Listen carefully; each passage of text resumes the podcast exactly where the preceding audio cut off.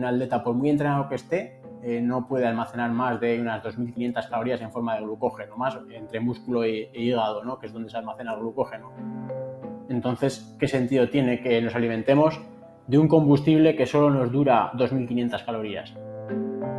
Lo que tiene sentido es comer lo que estamos utilizando a diario y lo que podemos utilizar si no lo comemos, por lo que sea, por nuestra escasez con la que nos hemos forjado, por ejemplo.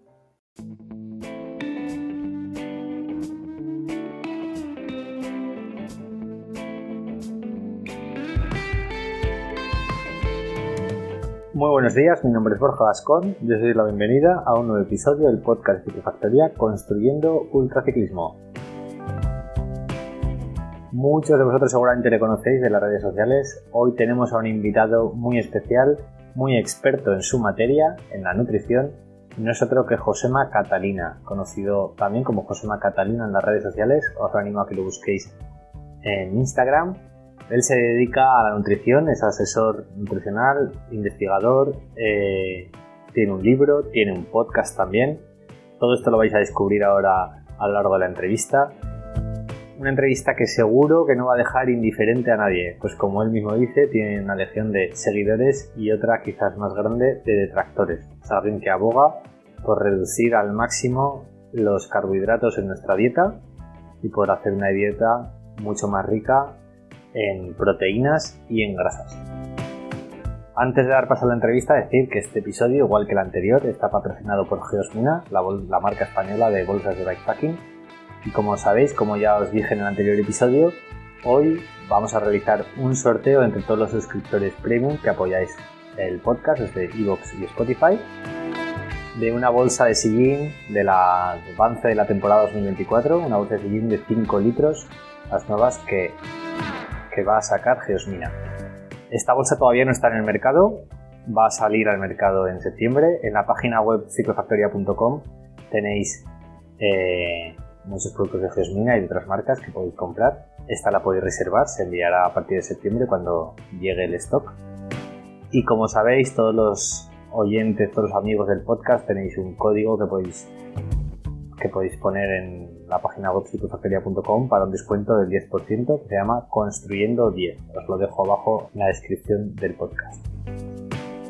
La persona agraciada del sorteo corresponde al email ricardiol.hotmail.com en el grupo de Telegram, en el canal de Telegram, mejor dicho, he publicado un vídeo donde aparece el sorteo y donde podéis ver cómo se ha realizado y quién es el ganador. Así que enhorabuena, Ricardiol, por esa bolsa Geosmina de 5 litros que te llevas de regalo de parte de Geosmina. Así que la disfrutes mucho en tus próximas aventuras. Muchas gracias a todos tus oyentes del podcast por seguirnos, por los comentarios, por las propuestas que, que proponéis y a quienes sois suscriptores premium, pues muchísimas gracias también. Espero que disfrutéis como lo he hecho yo de este episodio con Josema Catalina y que aprendáis pues todo lo que tiene Josema que enseñarnos, que no es poco. Así que ya sin más, os doy paso a la entrevista con Josema Catalina.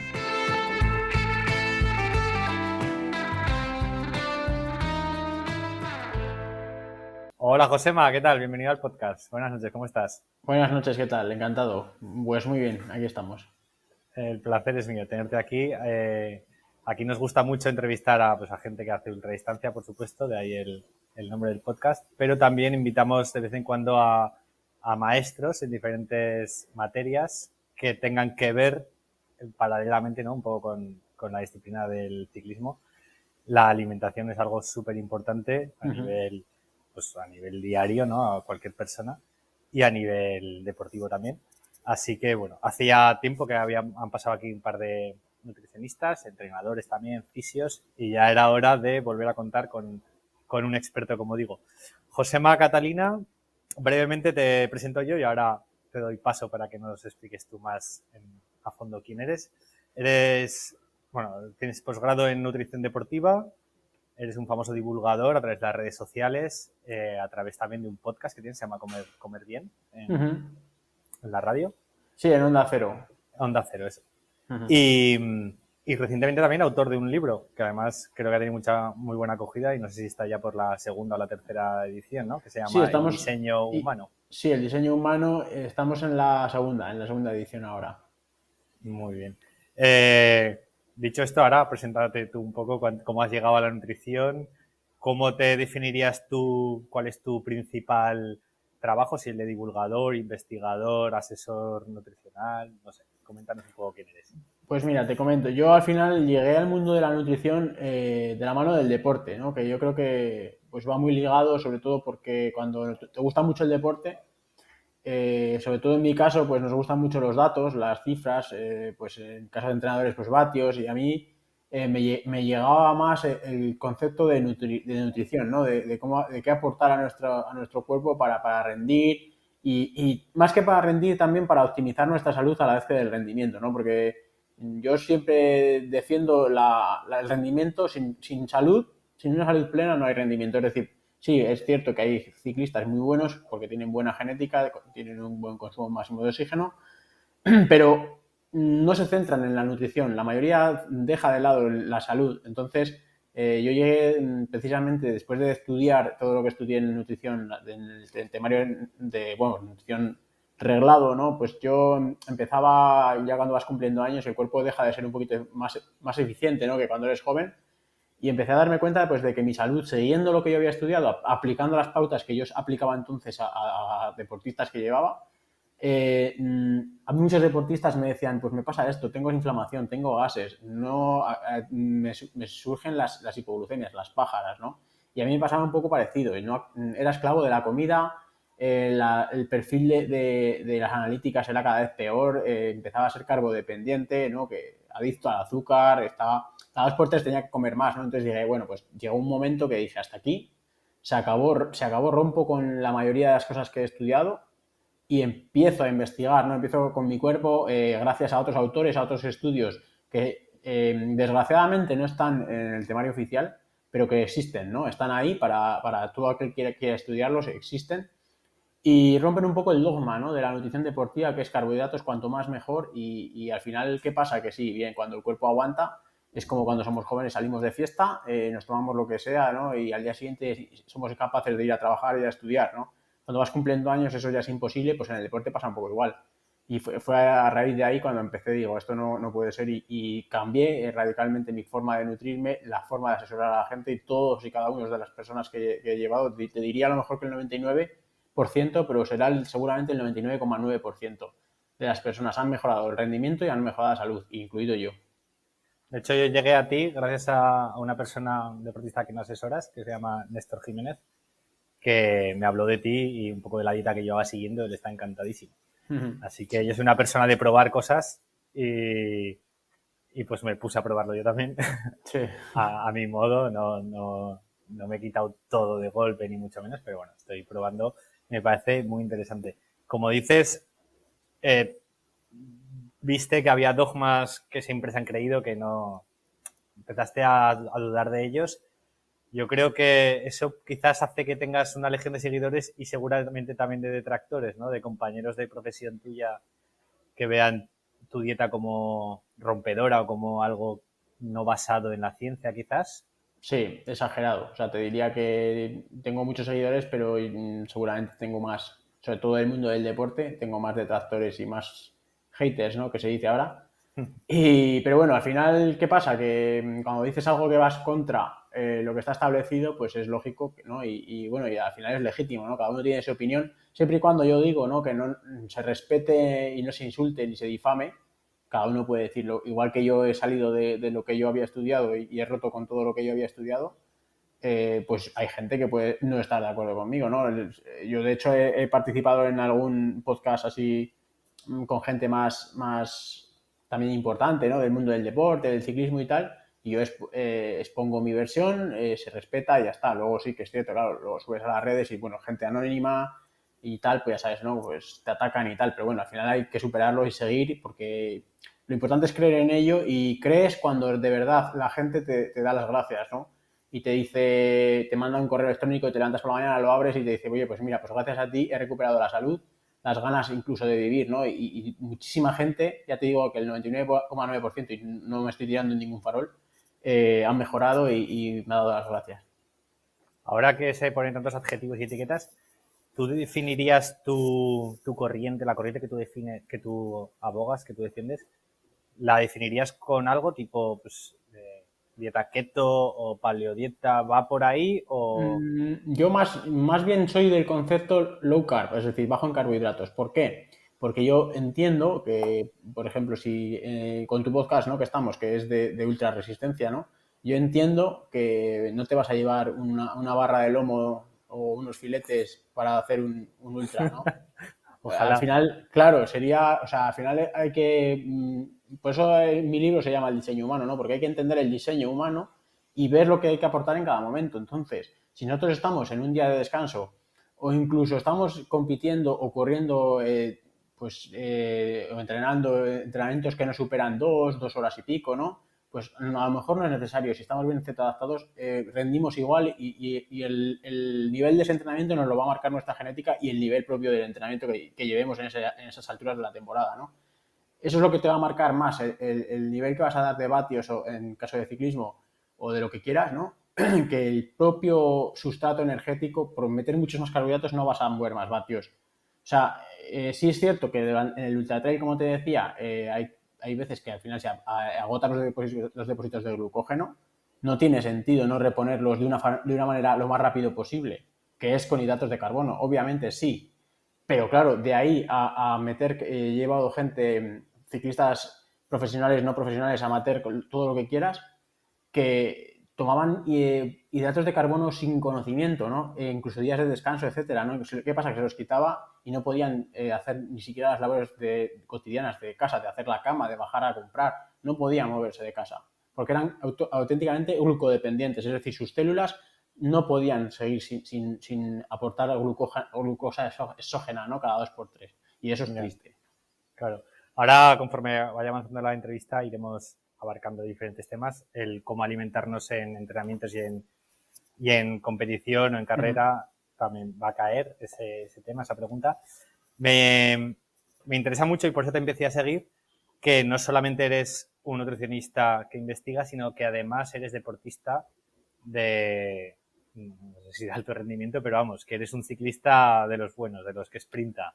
A ver, y supongo que tu dieta, la que tú promueves, la aplicas para ti, con lo cual tú eres el primer ejemplo de estudio que tienes y, así es. Funciona. ¿Cómo es tu, tu, tu, pasado como ciclista o tu persona como ciclista? Eh, ¿Cuánto tiempo llevas eh, haciendo bici y qué tipo de ciclismo?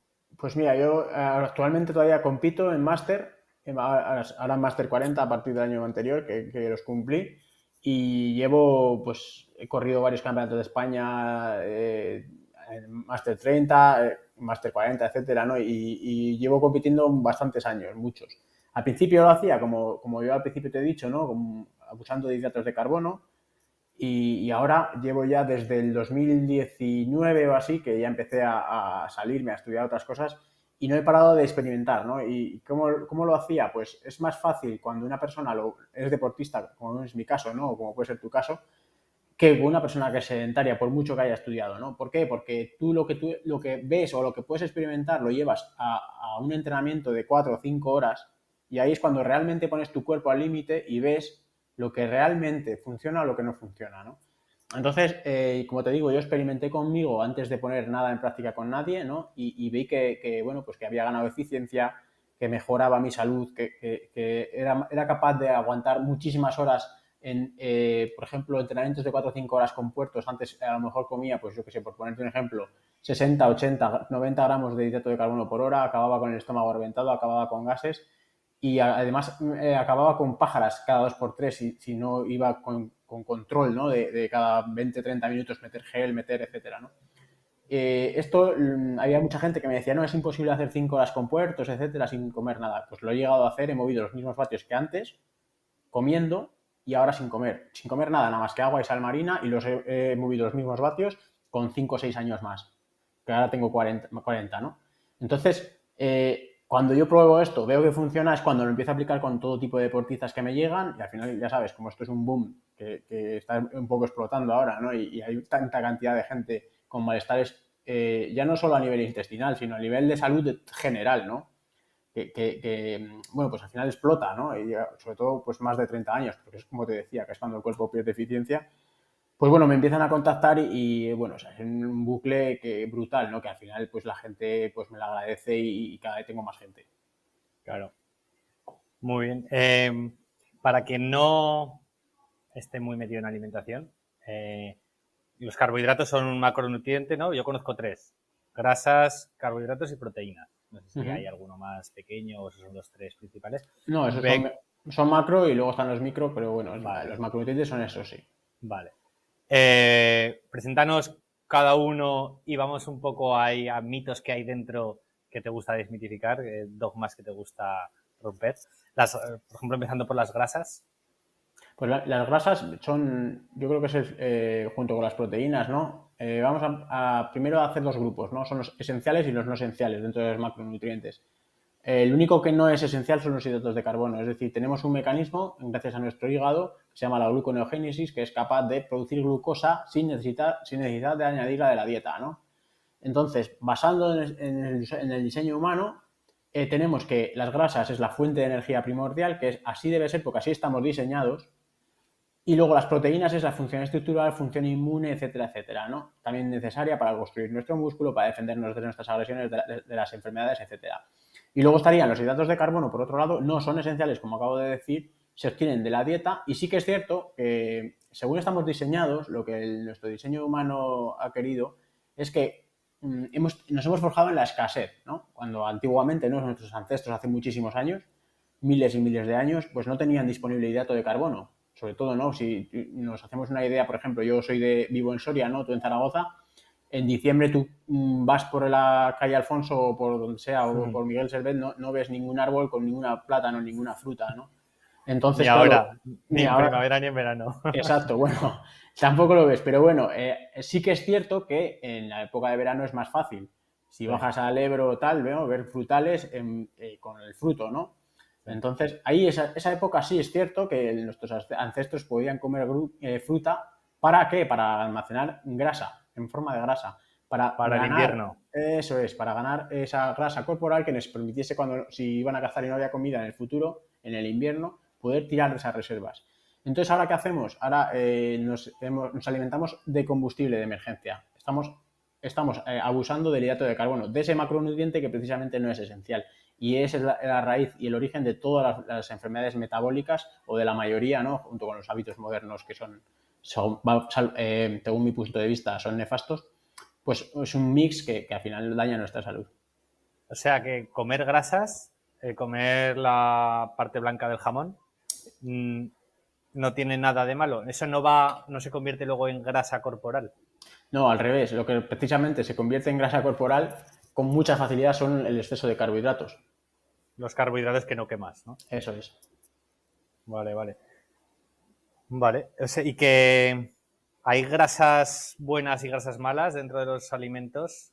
Que, sí, pues el aguacate tiene grasa, bastante grasa, me parece. El aguacate es graso, es grasa poliinsaturada, pero es una grasa, es natural, es una grasa saludable, ¿no? Eh, yo hablaría más bien de grasas eh, que no son saludables, las grasas procesadas por el hombre, ¿no? Las grasas trans, las que te encuentras en la guayería industrial, la margarina, todos estos productos procesados por el ser humano, que al final modifican el estado, ¿no? los aceites vegetales de girasol, pues de, colza, etcétera. Los procesos de extracción eh, son procesos químicos con altas temperaturas, oxidan el aceite, el omega 6 es muy, proinflamatorio y es muy fácil de oxidar y luego nosotros lo consumimos y es lo que realmente ¿no? es, lo que daña nuestros, nuestras arterias y nuestra salud. ¿no? Y, están totalmente, eh, eh, o sea, no tiene nada que ver consumir aceite de semillas que ha sido extraído químicamente que consumir, por ejemplo, como tú decías, la grasa del jamón el pescado graso, el salmón, etcétera, ¿no? Eh, no hay nada de malo en comer grasas eh, de origen animal o quesos, etcétera. Eh, grasas saturadas son muy, muy importantes para nuestra salud, aunque se les ha demonizado. Y por otro lado, yo, lo que, como te digo, ¿no? Dejaría el, grupo de grasas malas, las, procesadas por el ser humano, ¿no? Las grasas trans. Ya. Muy, muy interesante. Hay una cosa que te he escuchado bastantes veces hablar y es el mito del colesterol alto. que, además yo te he escuchado a ti eh, decir que tú tienes un colesterol alto, no sé a qué niveles de alto estamos hablando, pero que, es algo fácil de, controlar, incluso si tú quieres bajar del colesterol, te basta con dejar de comer tanta proteína y comer más comida basura y te baja el colesterol. ¿Por qué ese, esa creencia desde siempre de que el colesterol alto ah, es un índice de mala salud? Pues esto viene de hace muchísimos años. Investigadores, entre otros Ansel Case, era muy famoso, que hizo varios estudios un poco manipulados y, mal hechos, que, en los que la, bueno, la industria al final se fijó y la industria farmacéutica, ¿no? ¿Por qué? Porque le venía muy bien la venta de estatinas, ¿no? Que son los, los medicamentos que bajan el colesterol. Entonces, cada vez, si te fijas, eh, cualquiera puede verlo, ¿no? Que el límite de colesterol hace muchos años estaba en 300, luego bajaron a 280, 250, ahora están 200, ¿no? Pues esto va un poco de la mano de las, de las, de las farmacéuticas y de los, los, bueno, al final los organismos ¿no? públicos en los consejos está gente que, al final está influenciada o, que son incluso eh, dueños, ¿no? O dueños accionistas, etcétera, de grandes farmacéuticas. Entonces es que es blanco y en botella. Si estudiamos un poco lo que es el cuerpo humano y nos dejamos un poco de sesgos, vemos que el colesterol es fundamental para, crear hormonas, ¿no? Entonces, como tú me decías, es fácil. Si nosotros no hacemos ayuno, si nosotros comemos azúcar cada dos por tres, no necesitamos tantos niveles de colesterol. ¿Por qué? Porque el colesterol al final no se puede medir. Lo que nos miden son lipoproteínas transportadoras de colesterol, ¿no? Estas lipoproteínas llevan el colesterol de un sitio a otro porque es necesario, ¿no? Si nosotros comemos azúcar, nosotros tenemos energía disponible. Pero ¿qué pasa? Que si nosotros no comemos, necesitamos eh, que nuestras hormonas estén más activas. ¿Qué es lo que, lo que hace que estas hormonas eh, generen, eh, por ejemplo, las catecolaminas, ¿no? Todas hormonas que cuando entrenamos en ayunas hace que el proceso catabolice el glucógeno almacenado, ¿no?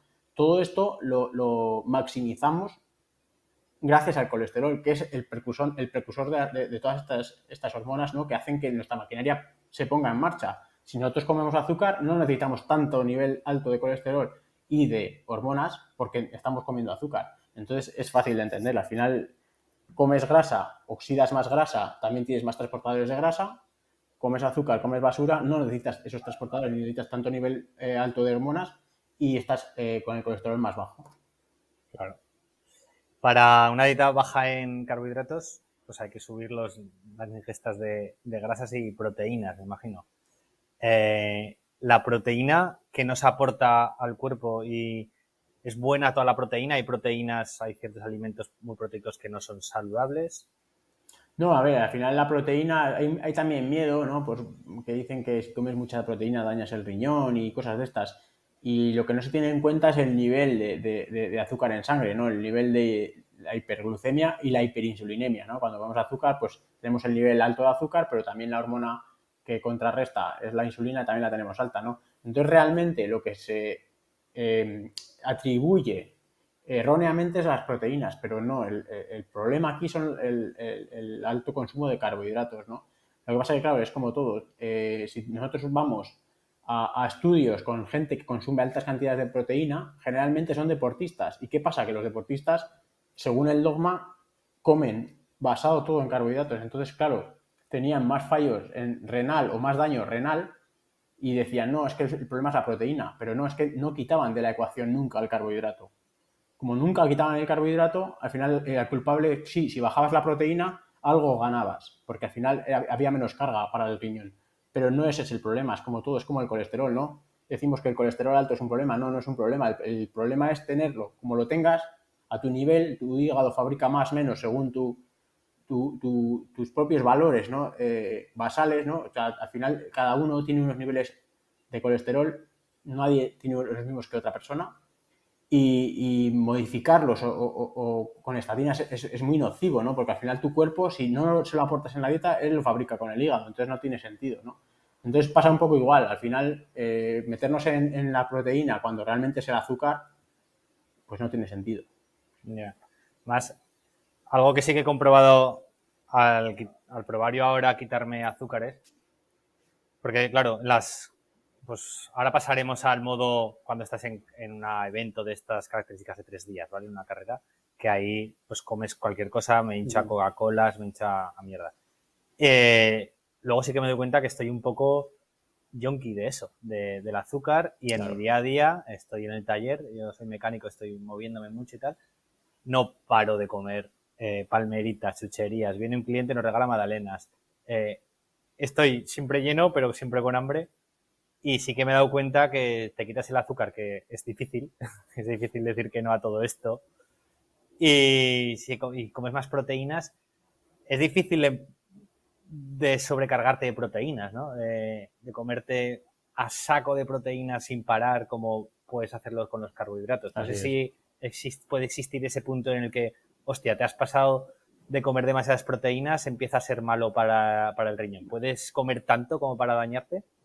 Ahí es lo que iba, ¿no? Al final mm, es muy difícil, pero siempre pongo el ejemplo. Eh, tú, te, como dices, ¿no? Te llevan magdalenas o un bote de Nutella y serías capaz de, de comértelo una sentada tú y cualquiera, porque está hecho para, gustar, está hecho para, para burlar a nuestras hormonas del hambre y la saciedad, ¿no?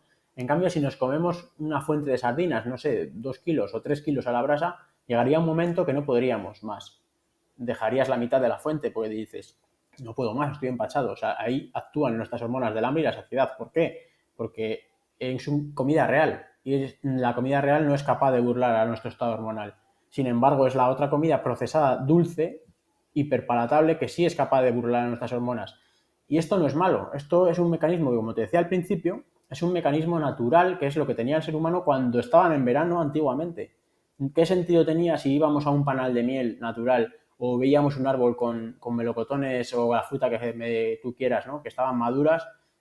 ¿Por qué no tenía sentido que nuestras hormonas dijeran, dijeran no comas más de tres? Porque eso era como un milagro, ¿no? Encontrarte un, un frutal o un panal de miel era algo eh, eh, exquisito para poder almacenar muchísima energía que nos permitiese luego mantenernos con vida y, con, energía de sobra almacenada para poder luego descomponer, ¿no? Entonces es un, mecanismo humano perfecto. O sea, nosotros tenemos eh, la comida real, la que realmente nos sacia, ¿no? Con este estado hormonal que nos dice hasta aquí.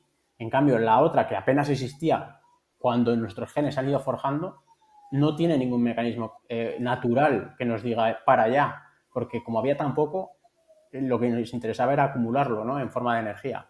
Ahora, claro, como, no, como este, este tipo de alimentos burla todo nuestro estado hormonal por el sabor dulce y demás, ¿qué pasa? Que pues hemos creado los conteos calóricos.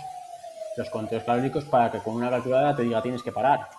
Porque, como te digo, burla nuestras hormonas. Pero no es lo mismo las calorías de un bote de nocilla que las calorías de, de proteína, ¿no? De, animal. De hecho, las calorías de la proteína, yo mm, contar con las calorías de la proteína es difícil porque eh, ¿qué parte de las calorías de, que te comes de un bistec van a, la energía? No va prácticamente nada, salvo si tiene alguna beta de grasa.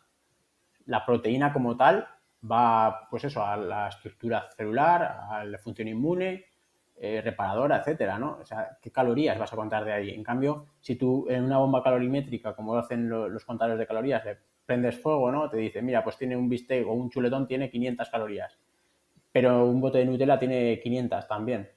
¿Qué pasa? Que si te comes los dos vas a engordar lo mismo con uno y con otro, si es totalmente distinto. Uno tiene una función puramente energética, como es la Nutella, ¿no? Es azúcar puro, y otro tiene una función, pues de la grasa, pues tiene para em, la función también estructural, tiene función también inmune, tiene función energética, pero también eh, lo que hace es eh, liposoluble, las vitaminas liposolubles necesitan grasa para, para, para poder ser absorbidas.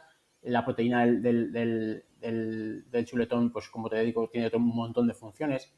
Entonces, totalmente distinto, ¿no? No, no, tiene sentido coger una app del móvil y meter 500 calorías de aquí, 500 allá. No tiene ningún sentido. Ya, está claro. ¿Hay alguna regla que digas, pues una persona de 70 kilos tendría que comer al día X gramos de, proteína. ¿Se puede establecer así un, una regla de tres? Por poder se puede. De hecho, mira, en los temarios que yo estudié en, la formación reglada, así nos hacían hacer los exámenes, ¿sabes? O sea, si no lo hacías, estaba suspenso. Pero para mí no tiene sentido, porque para eso tenemos nuestras hormonas. Si tú tienes hambre, ¿por qué vas a tener que decir, no, yo me comería tres filetes, pero como esta app me dice que solo puedo comer uno, me voy a comer solo uno? ¿Qué sentido tiene eso? O sea, yo, no he visto ningún animal, salvo el ser humano, que vaya a comer comida real y que te haga sacar la, calculadora para o pesar en gramos lo que tiene que comer. Yo no he visto un león en un documental de estos de la 2 decir, no, espera, me voy a comer media cebra. La otra, la otra media me estoy pasando de macros, ¿sabes? O sea, al final no tiene sentido. O sea, el problema es el que te decía, el que te decía que estamos comiendo la base de nuestra alimentación, tristemente, se basa en combustible de emergencia, de ese que comíamos antes tampoco, en los veranos cuando, cuando había disponible, ¿no? Y el problema es que basamos nuestra, nuestra comida ahí. Entonces, claro, hemos tenido que crear algo que, nos diga para allá, porque si no vamos a ponernos malos. O sea, que tú eres un nutricionista que aconseja comer hasta saciarse. Yo siempre, siempre y cuando que sea comida real, que, no burle nuestro sistema hormonal. Buen dato ese, me gusta. A mucha gente le va a gustar eso. Claro, es que mucha gente me dice, no, es que tú no comes de nada. Digo, bueno, pues siéntate conmigo en la mesa, como nos ven delgados, ¿no? Y tal, no, es que tú si no comes dulces, no comes carbohidratos, no comes pasta, etcétera, etcétera, no comes nada y, y haces ayunos, tal. Digo, sí, hago ayunos, pero cuando toca, no, seguramente no hay nadie que pueda comer tanto como yo. Eso seguro te lo digo. Oye, ¿toda, toda la carne que puedas encontrar en el supermercado es buena porque por ser carne tiene proteína o por ejemplo la salchicha Frankfurt no, tiene nada de bueno o no sé, o ahora que se compra tanta carne no sé, inyectada en agua que tú la echas en la sartén y, y se reduce el tamaño a la mitad. Eso, a ver, te voy a contestar por partes. Primero, la salchicha al final es un procesado que tiene, si tú vas a los ingredientes, ves que tiene un montón de ingredientes. A lo mejor tiene de carne un 60% o un 50%. Entonces, eh, yo la salchicha la desecharía. No pasa si nada, si algún día, pues bueno, te toca comer, pues mira, mejor que comerte una hamburguesa comercial de, un restaurante o una pizza comercial de un restaurante, pues prefiero una salchicha, ¿no? Pero si la puedo evitar, la evitaría. Lo que me dices de las carnes, pues mira, el problema que tenemos es que hay mucha gente en, nuestro planeta, ¿no? Y, al final es necesaria la, ganadería intensiva, ¿no? Entonces la ganadería intensiva, eh, más que nada por el precio, ¿no? Porque lo ideal es comer carne de pasto, que se haya criado en libertad, que le haya dado el sol al, animal y, que se alimente de lo que es natural para él. Pero claro, hoy sería imposible alimentar a todo el mundo. Tú no podrías ir a un supermercado y comprar una bandeja de carne a 10 euros, la tendrías que comprar a 50. Entonces, ¿quién podría comer carne en esa situación? Nadie. Entonces, bueno, pues yo me planteo, siendo realistas, prefiero comer una carne, aunque sea criada en intensivo, que comer pues algo que no sea de diseño humano, ¿no? Algo que no sea de origen animal. Entonces, claro, em, ¿qué pasa? Te respondo a la otra pregunta que me decías. Cuando la echas en la sartén, que, dices que es como que mengua, ¿no? No es que la inyecten en agua, es que simplemente la alimentación del, animal está basado en piensos, ¿no? En piensos en soja muchas veces, en cereales. Entonces, ¿qué pasa? Que están, los cerdos están, o, las vacas o quien, consuma ese tipo de pienso, tienen un estado como el del ser humano deportista, hiperinsulinémico, hiperglucémico. ¿Qué pasa? Cuando nosotros tenemos eh, un nivel de insulina elevado, nuestro riñón retiene agua y sodio. Al retener todo esto es que nuestros músculos es como cuando tú haces una carga de hidratos, pesas medio un kilo más al día siguiente. ¿Por qué? Porque cada, molécula de glucógeno es necesario que se almacene en 2 o 3 gramos de agua por cada, por cada uno, ¿no? Por cada gramo de, de glucógeno, perdón. Entonces, claro, si los animales están comiendo todo el día en base a carbohidratos para engordar rápido, con cada carbohidrato se van almacenando en su músculo gramos de agua. Entonces tú luego lo echas a la sartén y ese es el resultado, que el filete está eh, un no sé, te, diría un porcentaje, ¿no? Pero un 20, un 30% es agua, porque al final la alimentación de ese animal en ese estado hiper, hiperinsulinémico es, es, basado en carbohidratos y al final retiene agua. Ya, ya. Ahora que has dicho que si todos fueran carne de pasto eh, sería una bandeja carísima, una bandeja de carne. Eh, ¿Tú tienes alguna opinión? ¿Sabes si una persona que invierte más dinero en alimentos más caros porque son bio va a acabar teniendo mayor salud o más longevidad. ¿Eso tienes alguna opinión al respecto? ¿Hay estudios de eso? Pues no sé, a ver, en teoría debería ser, ¿no? Porque al final si tú te alimentas, cuanto más sano te alimentes, mejor. Pero claro, eh, llega un momento que te planteas, y sobre todo cuando yo vivo aquí, tengo amigos ganaderos, familiares ganaderos, y yo veo que al final cuando aquí nieva, eh, si tienes vacas, ¿qué haces? No hay hierba disponible, tienes que tener algo de pienso, ¿no? Entonces, ¿es, ¿es 100% la carne de pasto de pasto o es imposible que eso sea así? Es que cualquiera que, ¿sabes? Es que muchas veces decimos, no, es que tiene que ser eco y tiene que ser eh, alimentado 100% de pasto, pero eso es posible. Vamos a planteárnoslo, ¿no? Entonces, sí, mejor, mejor que un intensivo va a ser, siempre.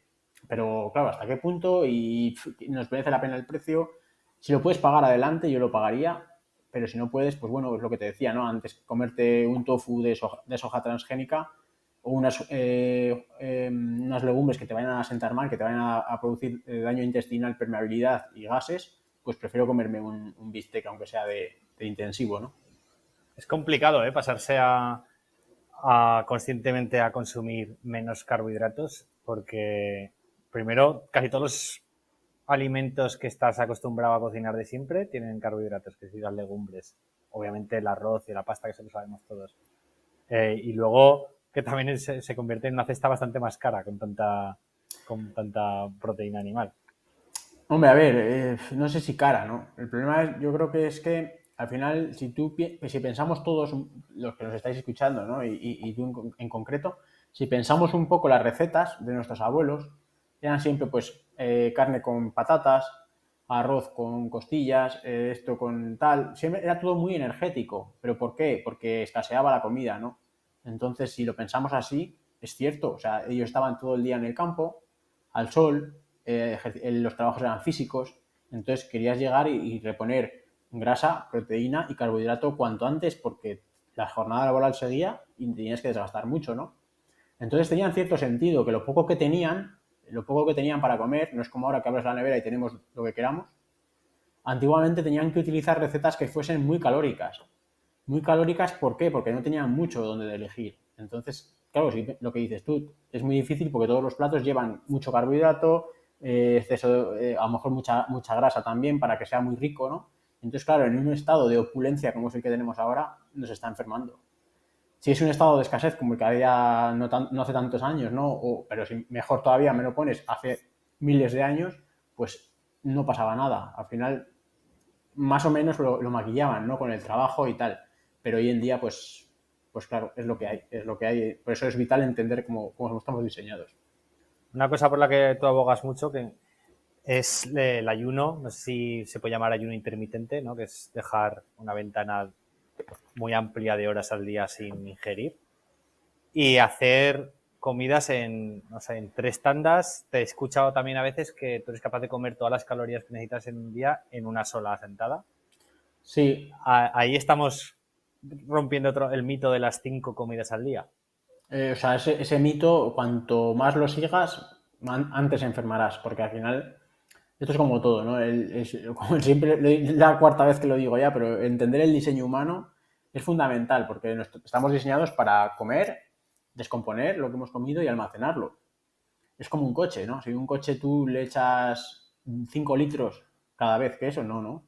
Le echas 50 y recorres 1000 kilómetros. ¿Qué sentido tiene que pares cada, en un viaje de 500 kilómetros que pares cada 50? No tiene sentido. Pues el ser humano al final es un símil muy parecido, ¿no? Estamos diseñados, como te decía, tenemos un, una grasa corporal, por muy delgados que estemos, podríamos casi sobrevivir un año sin comer, simplemente con hidratación. Sí, sí, sí, sí. Por delgados que estemos, tenemos eh, energía en forma de grasa acumulada en musculatura, en tejido adiposo, en órganos, etcétera, para, como para vivir eh, cerca de un año, sí, un atleta, por ejemplo, delgado. Y que en ese caso extremo, ¿qué nos haría falta? Agua y, Agua y minerales, exacto. Bueno. en cambio, sin carbohidratos, podemos vivir también. O sea, no hace falta los carbohidratos. Y si solo fuese con carbohidratos, no podríamos sustituir más de. No llegaríamos seguramente al día entero, porque eh, un atleta, por muy entrenado que esté, eh, no puede almacenar más de unas 2.500 calorías en forma de glucógeno, más entre músculo e, e, hígado, ¿no? que es donde se almacena el glucógeno. Entonces, ¿qué sentido tiene que nos alimentemos de un combustible que solo nos dura 2.500 calorías? Lo que tiene sentido es comer lo que estamos utilizando a diario y lo que podemos utilizar si no lo comemos, por lo que sea, por nuestras casas con la que nos hemos forjado, por ejemplo. ¿Y cómo llevas a la práctica el ayuno intermitente, el comer tres veces al día? ¿Más o menos en qué horarios Pues eso varía mucho porque hay mucha gente que tiene unos horarios de trabajo, otros de entrenamiento entrena a, otras horas. Entonces yo al final lo que sí que digo a todos los que las personas que asesoro es que coman cuando hay sol, ¿no? Cuando hay luz de, de, día, ¿no? O sea, que si es de noche es mejor no comer porque hay un tiempo para comer y hacer las funciones vitales y etcétera, y otros hay, hay un tiempo para, o sea, perdón, hay un tiempo para comer y, hacer toda nuestra, nuestra función del día y otro tiempo para, para reparar, ¿no?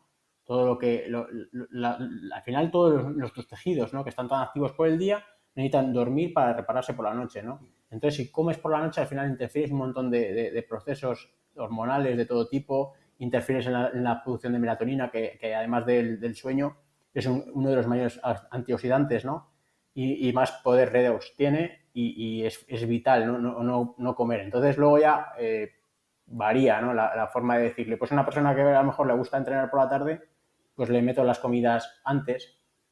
Si, si entrena muy tarde ya luego después de comer a lo mejor, o sea, después de entrenar, perdón, una cena un poco más ligera y que siempre sea intentar ser de día yo en mi caso, por ejemplo, pues yo suelo hacer dos comidas nada más, incluso como me decías al principio, a veces una, porque yo soy bastante glotón, ¿no? Y, yo puedo, me como mucho, ¿no?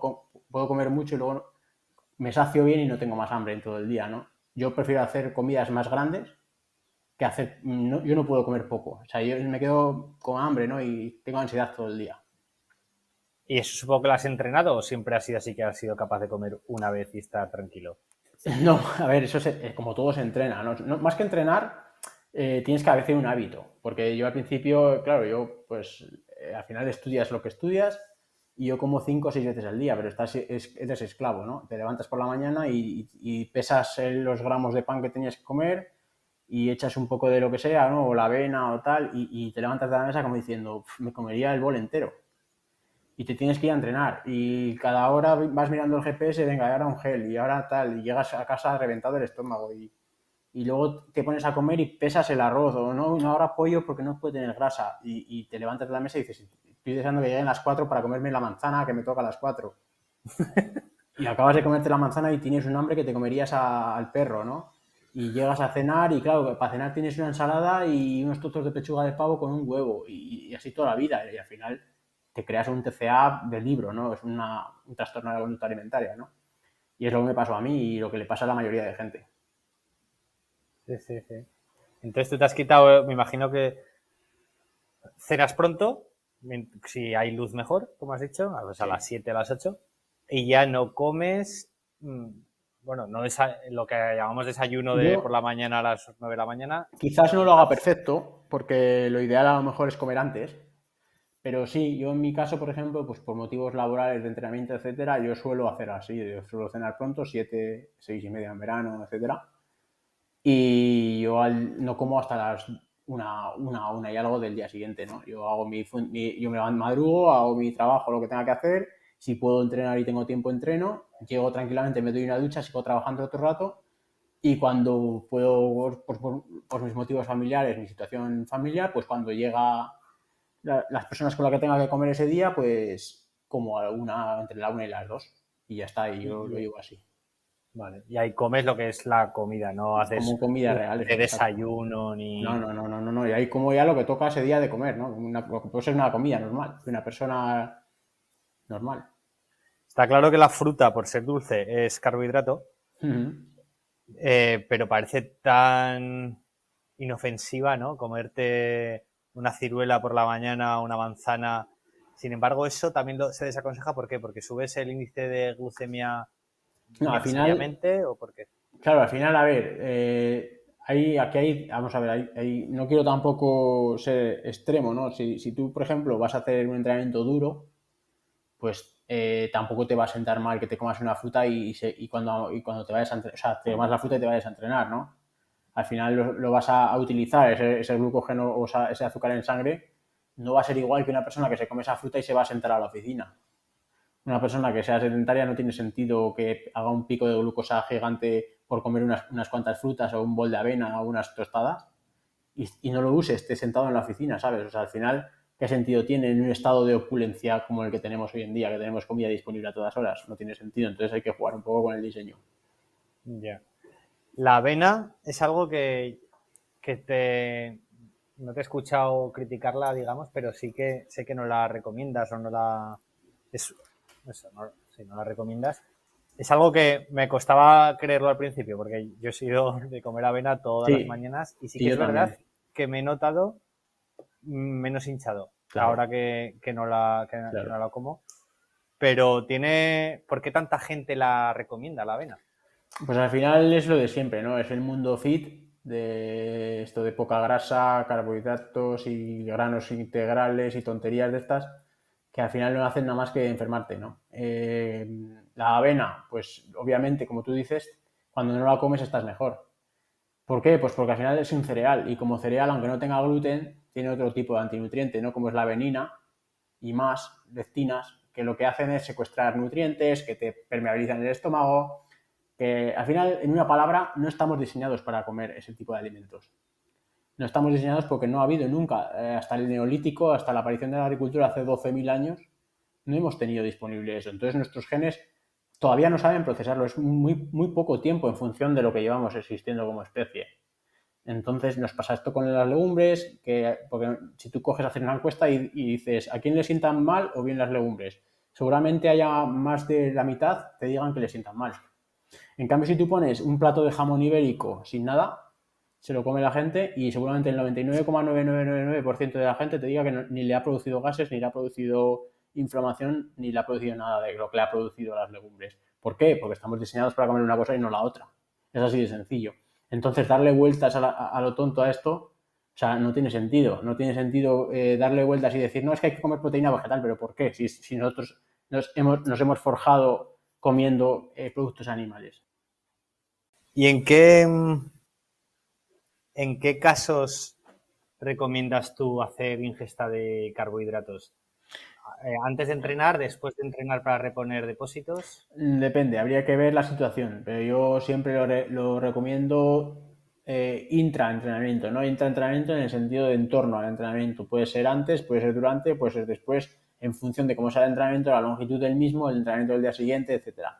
O sea, eso es, personal y hay que estudiarlo, ¿sabes? Pero vamos, sería en, intraentrenamiento. Ya. ¿Y qué hidratos meterías ahí? ¿Una tostada de pan? ¿El pan está bien o está muy demonizado? Yo al final, como, te decía con la avena, ¿no? Yo no soy partidario de los cereales, ¿no? Entonces eh, buscaría otro tipo de tubérculos, etcétera, ¿no? Alguna fruta que sea de fácil digestión, algo miel natural, cruda, etcétera, cosas así. Ah, vale. O sea, patatas, yuca, miel. Por ejemplo, serían, serían opciones válidas. Vale.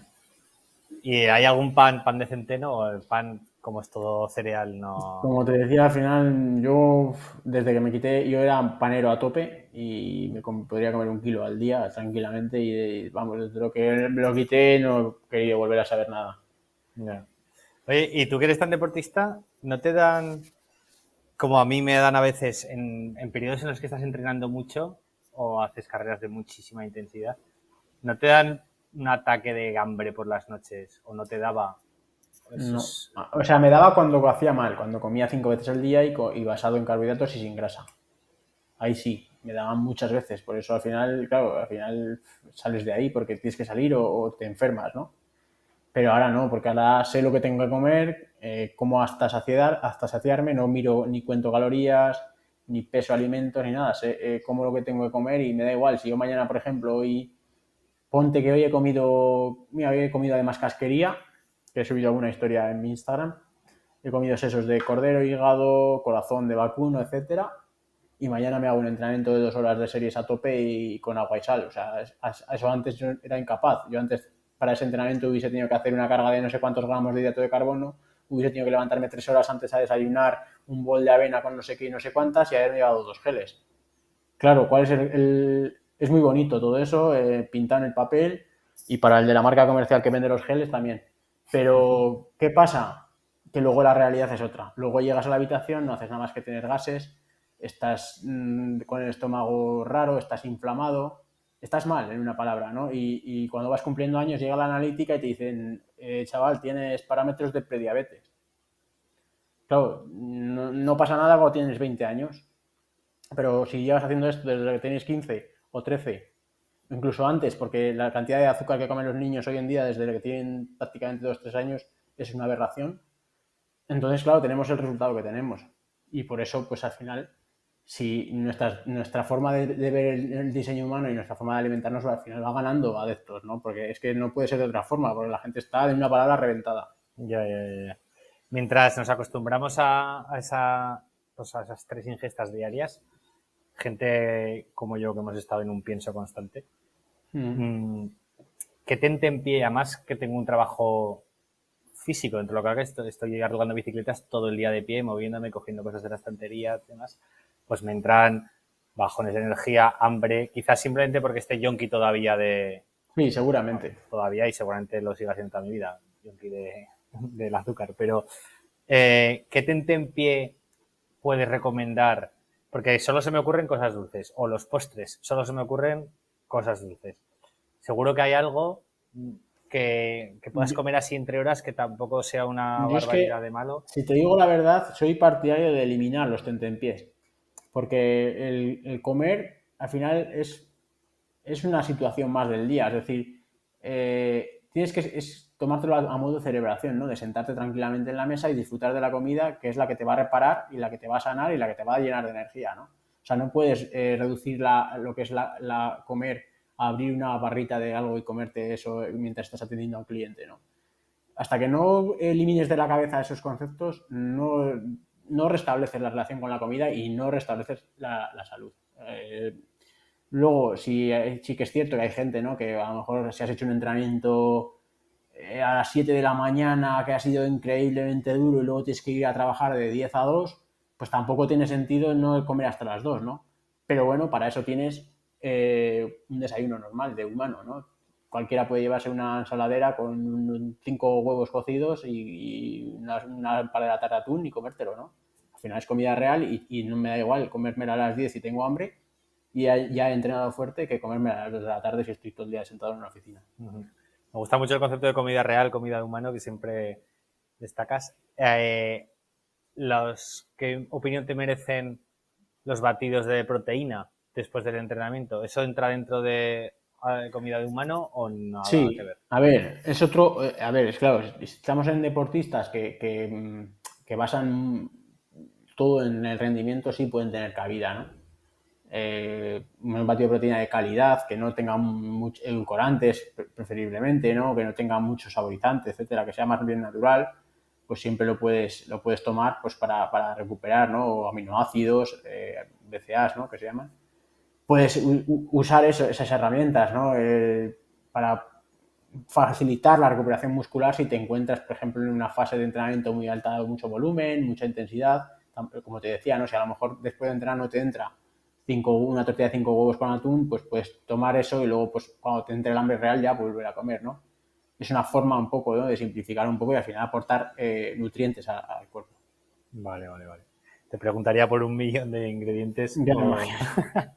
pero tampoco se trata de eso. Eh, sí que recomiendo a la gente que se meta en tu Instagram en las historias destacadas en las, no sé cómo le llamas, pero menús o recetas, comidas, de comidas, tal.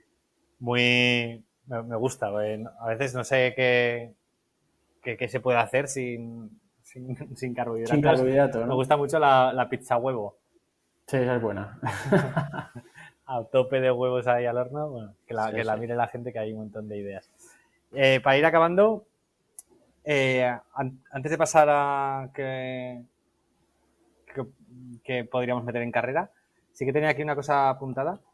Es que no te la he escuchado, no sé si, si es algo que es real o no, que es lo del Nutri-Score.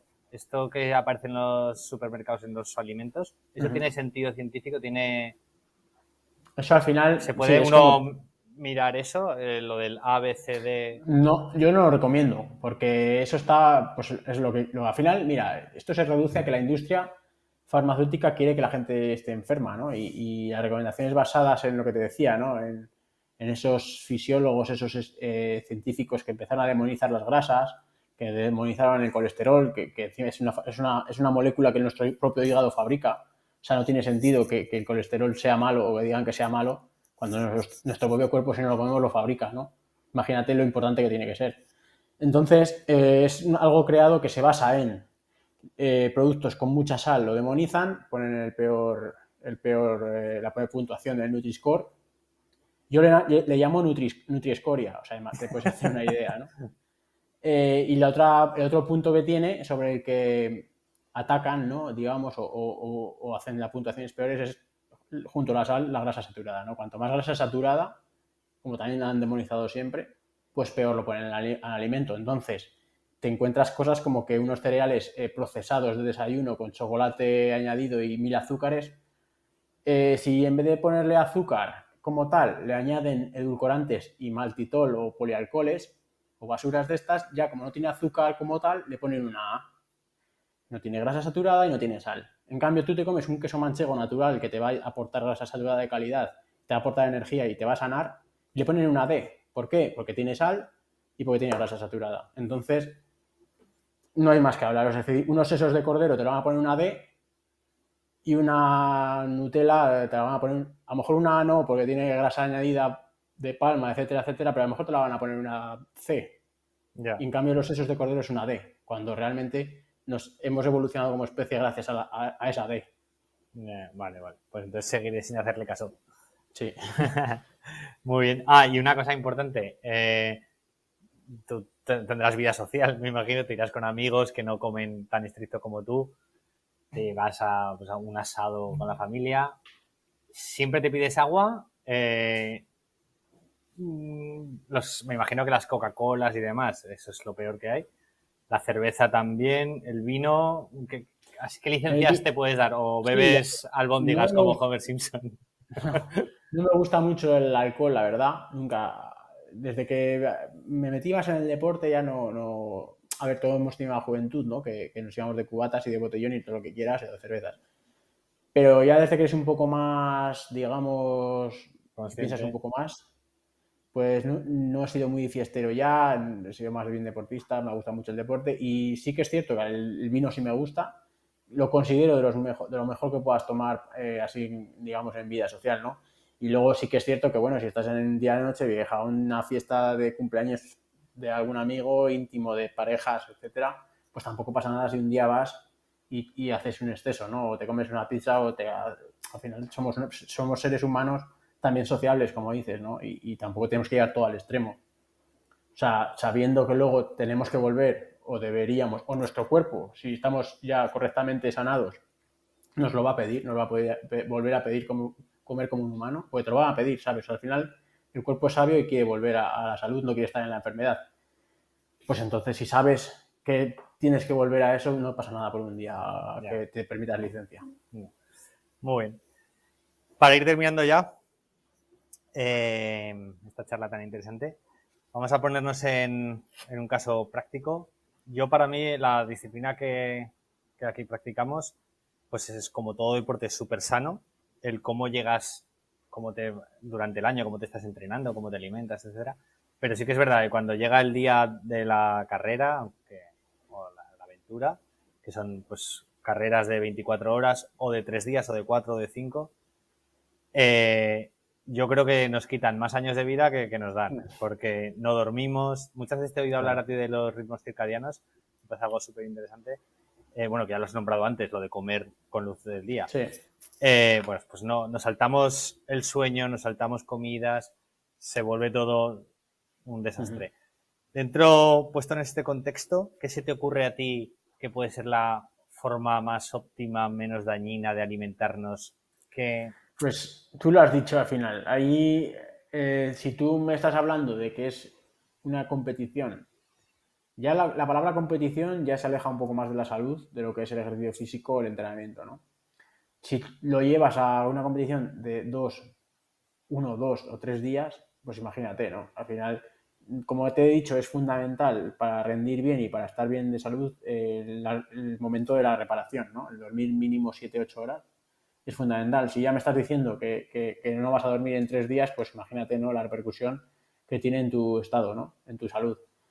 Eh, llegados a ese punto, pues bueno, pues al final es una competición, como dices, que no está totalmente en alejada de la salud, digamos. Entonces, pues bueno, pues yo ahí priorizaría pues alimentos que te puedan rellenar rápido los depósitos de glucógeno al final para, para poder continuar, ¿no? Y poder tener un nivel de energía aceptable dentro de lo que cabe en esa prueba que te permita, pues bueno, pues hacerlo lo mejor posible, ¿no? Entonces, pues bueno, pues carbohidratos que, que se asimilen bien, que no te den problemas intestinales. Ahí sí que es cierto, cuando son ya carreras importantes, habría, habría que meter algo de proteína, aminoácidos, eh, que se dijeran bien, no sé, pues jamón cocido incluso, algo porque hay veces que, claro, al final en competiciones tan largas, al final el cuerpo también se cansa del azúcar, ¿no? Y te pide algo salado. Totalmente, algo lo, primero. Claro, ¿no? Si yo sí, exacto. Yo al final también llevo gente de ultra trail y, sé cómo es, ¿no? Y al final es lo que me demanda la gente y lo que yo veo, porque yo no he hecho ninguna carrera de, tanta dureza. Y, bueno, pues al final es eso, ¿no? Pues tratar de lidiar un poco con la situación y rellenar saber cómo, cómo funciona el cuerpo, ¿no? Para intentar rellenar, tirar de, de, hidratos de carbono para rellenar el glucógeno cuanto antes, ¿no? Y mantener ese, ese nivel. Y bueno, pues ir eso, complementándolo con algo de comida real, porque al final, si no explotarías, ¿no? Si alimentándote tres días solo de azúcar, pues tu cuerpo también estallaría, ¿no? Haría aguas por otro sitio, ¿no? Y bueno, pues ayudarte, pues cafeína sería, sería, sería fundamental. Como digo, hidratarse muy bien, minerales, mineralizarse muy bien y bueno, habría que estudiarlo, sería más, bien complicado, pero bueno, sí. Una pizca de sal en un boidón, eso... Perfecto. Sí. Sí. Vale. Eso es ideal, porque al final el agua, tanto, sobre todo la, bueno, la mineralidad del grifo, ¿no? Al final se llama mineral, y, pero debería llamarse desmineralizada, porque no tiene nada de minerales. Y sobre todo para el deporte eh, es fundamental. El, agua solo no hidrata. O sea, al final el sodio es fundamental y el resto de minerales también. ¿Qué pasa? Que volvemos a lo de siempre, ¿no? Que, las desmineralizan o las buscan sin minerales, te dicen que no tomes sal, pues porque tu estado o el estado de la, de la mayoría de población es de hiperinsulinemia. Y cuando hay hiperinsulinemia, igual que hemos visto antes en el ejemplo de los animales alimentados con piensos, pues el riñón retiene mucho sodio, ¿no? Y entonces, claro, pues cuando la base de alimentación es carbohidratos, Mm, te tienen que decir que sí, o, o quitan los carbohidratos, que es que no, porque en ningún sitio te lo recomiendan, y como no se bajan de la burra, pues al final si tú no quitas los carbohidratos tienes que quitar un poco de sal, porque si no al final la hipertensión se dispara, etcétera, etcétera. Entonces al final está todo montado alrededor de eso, está todo al revés. Vale, vale, vale. Pues muy bien, ¿el café lo salvamos? Sí, sí. Bien. vale, entonces podemos ser amigos. Muy bien. El café sí. Josema, pues ha sido un auténtico placer, un auténtico placer que pasaras por aquí, que nos cuentes tu... Muchas gracias. Compartas toda tu sabiduría. Eh, ha quedado claro, Josema Catalina, lo podéis encontrar en Instagram. Se dedica a asesorar nutricionalmente a deportistas, así que quien quiera ya sabe dónde encontrarte. Y, y nada, si vienes por Zaragoza a pedalear, pega un toque. a, pedalear difícil, porque no, pero sí que suelo ir bastante, porque ah, tengo familia allí. Sí, sí, sí, suelo ir bastante todo el mundo tiene un primo en Soria, en Zaragoza. Sí, sí, sí. Así es. Muy bien, pues nos vemos por aquí, Josema. Un placer. Vale, Borja. Venga, nada, gracias a ti. Hasta luego.